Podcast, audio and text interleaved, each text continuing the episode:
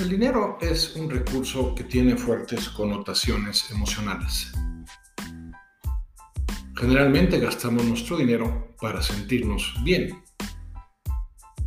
Asociamos el poder adquisitivo a la posibilidad de generar bienestar en nuestras vidas, de crear un estilo de vida que nos haga sentir confortables e inclusive que nos permita la experiencia de cierto estatus a nivel social.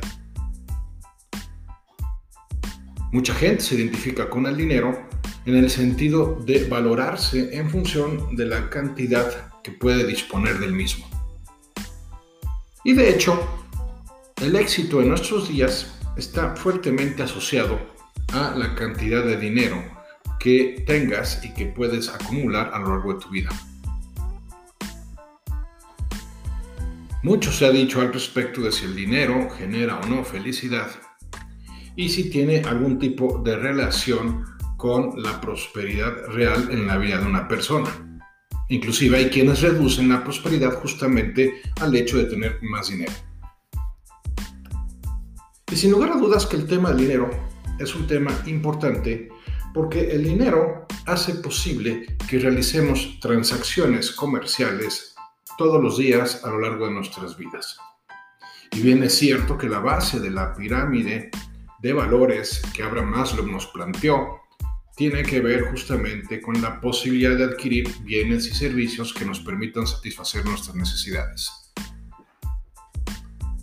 Sin embargo, en un sentido más profundo, el dinero ha de asociarse a una realidad que tiene que ver justamente con la que considerábamos en el podcast anterior que es la realidad del tiempo.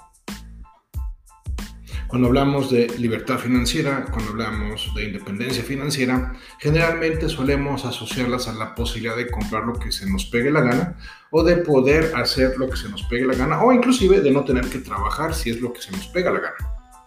Y sí, tanto la libertad como la independencia financiera tienen que ver con esas posibilidades. No obstante, en su nivel más profundo, y esto es un acierto de Robert Kiyosaki, el tema de la libertad financiera tiene que asociarse, el tema de la riqueza, inclusive el de la riqueza financiera tiene que asociarse a la libertad medida en términos de disponibilidad de tiempo.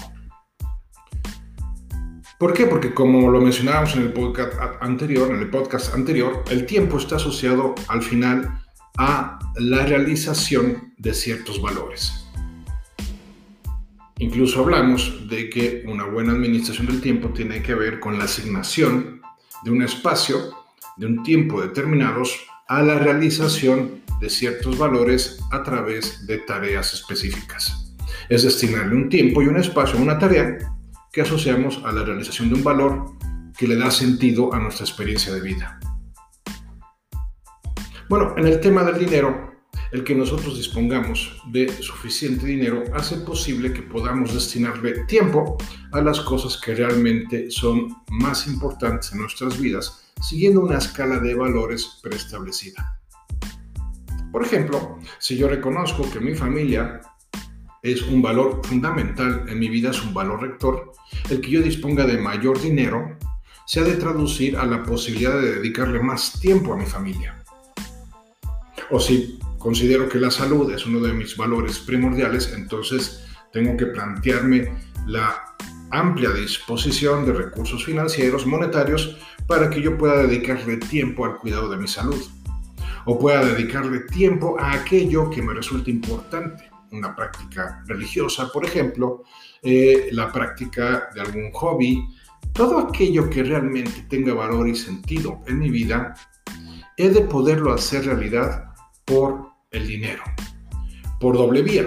Primero, porque me permite disponer de tiempo, tiempo que no estoy destinando a un trabajo, a un empleo, a una actividad que me remunere para poder cubrir mis necesidades, como es la realidad de la mayoría de las personas. La mayoría de las personas trabaja por dinero, pero no se dan cuenta de que podrían poner a trabajar su dinero para que más adelante puedan disponer de tiempo.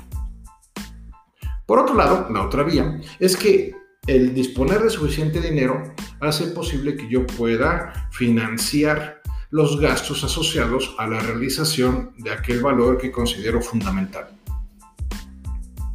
Si se trata de un hobby, entonces disponer de dinero es importante, no solo porque pueda disponer del tiempo para dedicarme a ese hobby, sino porque pueda cubrir los gastos que se puedan asociar a ese hobby. Si estamos hablando de la familia, pues bueno, también es importante disponer de dinero no solo para cubrir las necesidades básicas de la familia, sin tener que restarle tiempo a la atención a mi familia, sino también para poder gastar ese dinero en recursos que hagan de la experiencia de la convivencia familiar algo mucho más profundo, más divertido, más pleno. Entonces, como podemos observar, el tema del dinero es un tema relevante, no tanto por el consumo, que es a lo que se reduce en la mayoría de los casos, y por eso muchas personas terminan empobreciéndose material o espiritualmente hablando, o ambas, con el transcurrir de los años, cuando nada más reducen eh, la ganancia, eh, la obtención de dinero a mero consumo.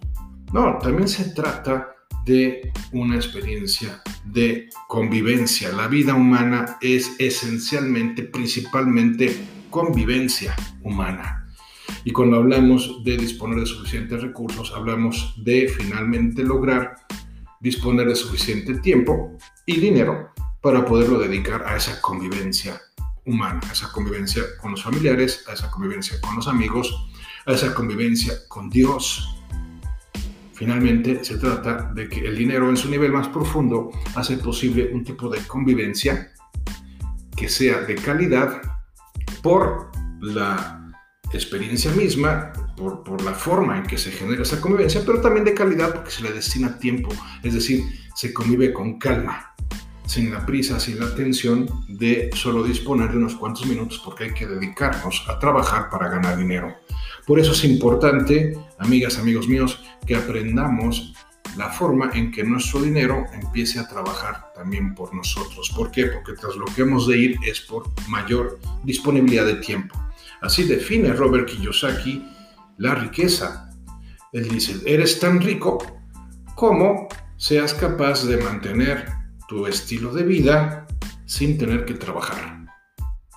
Y solo que te pongas a trabajar por un tema de gusto, por un tema de deseo personal, pero no por un tema de necesidad. En esos términos define Robert Kiyosaki la riqueza. Y cuando nos planteemos en esos términos la riqueza, tal vez nos apliquemos con mayor diligencia a hacer una buena administración de nuestro dinero, que básicamente consiste en gastar menos de lo que ganamos, esa diferencia, ahorrarla para luego invertirla en algún tipo de activos que nos genere un ingreso pasivo, es decir, un ingreso que no depende de nuestro trabajo o que depende muy poco de nuestro trabajo, tal vez solo a nivel de supervisión, pero un ingreso que nos va a permitir mantenernos en nuestro retiro, pero mejor aún mantenernos con la posibilidad de una mejor convivencia con los nuestros cuando ese ingreso sea lo suficientemente eh, grande como para cubrir nuestros gastos.